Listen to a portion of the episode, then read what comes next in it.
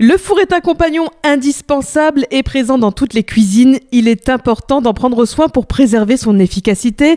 Que l'on y cuise des gâteaux ou qu'on y fasse rôtir des viandes ou des légumes, il se salit assez rapidement. Voici donc des conseils pour le garder propre ou le remettre comme neuf avec Eric de Cyberpièces électroménager. Bonjour Eric. Bonjour Vanessa. Alors tu vas commencer par nous expliquer comment bien nettoyer les grilles et les accessoires. Oui, donc ces éléments doivent être nettoyés en les sortant du four. Laissez-les tremper plusieurs heures dans de l'eau chaude avec quelques gouttes de produit vaisselle. Les salissures devront s'enlever assez facilement. Si ce n'est pas le cas, pour les pièces en inox, utilisez un mélange contenant une demi-tasse de bicarbonate de soude et 3 cuillères à soupe d'eau. Sur les pièces en aluminium, il ne faut pas utiliser ce mélange ni d'autres produits chimiques qui risqueraient de les abîmer. Ensuite, on a la porte du four. Dans la majorité des cas, la porte se déboîte très facilement et sans outillage. Regardez dans votre notice. Il suffit bien souvent de relever un ergot présent sur les charnières, puis de fermer doucement la porte. Elle sortira alors de son emplacement. Cela vous permettra d'avoir accès au bas du four et de la porte, qui sont des endroits normalement difficiles d'accès.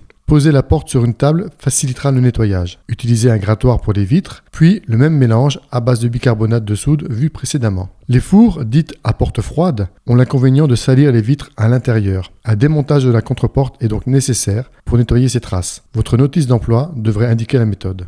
Et comment ça se passe pour les fours à catalyse? Alors les fours à catalyse ont des parois dites auto-nettoyantes. On reconnaît d'ailleurs ce type de parois car elles sont en matière grise et granuleuse et absolument pas émaillées. De plus, elles sont amovibles puisqu'on ne peut pas les nettoyer, il faut uniquement les changer lorsqu'elles sont trop saturées.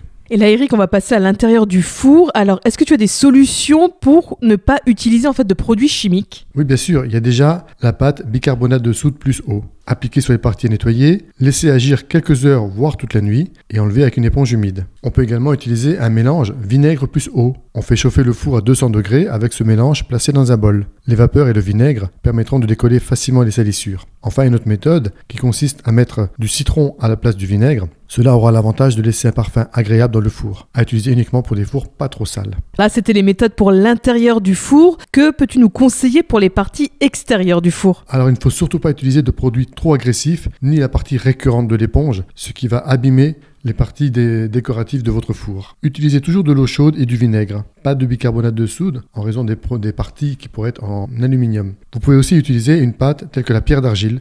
C'est un produit naturel et écologique qui fonctionne très bien sur les parties inox comme pour les vitres. Il y a beaucoup de croyances et on entend souvent une astuce qui consiste en fait à mélanger le vinaigre blanc et le bicarbonate de soude. Est-ce que c'est une bonne idée? Eh bien non, ce n'est pas une bonne idée parce que si ces deux produits sont très efficaces pris séparément, le fait de les mélanger annule totalement leur efficacité. On a tendance à vouloir mettre une feuille d'aluminium sur le fond pour ne pas salir le, fond de son four. Là aussi, c'est quelque chose qu'il faut éviter. La feuille posée sur le fond va bloquer la chaleur provenant de la résistance inférieure, obligeant le four à travailler beaucoup plus pour atteindre la bonne température, mais surtout, en bloquant cette chaleur entre la feuille et le fond du four, on va risquer de voir l'émail se fissurer et craqueler. Un nettoyage régulier du four est bien plus efficace. Est-ce que tu aurais des derniers conseils à nous proposer? Oui, ça concerne donc les pannes que l'on retrouve sur les fours, les pannes fréquentes. On a principalement actuellement sur les nouveaux fours des problèmes de perte de mémoire des cartes électroniques. Il faut savoir qu'une simple reprogrammation de carte permet de faire repartir votre appareil. Il suffit de nous ramener la carte avec les références de votre four et on peut faire ça en une demi-heure. Une autre panne fréquente est effectivement la résistance qui peut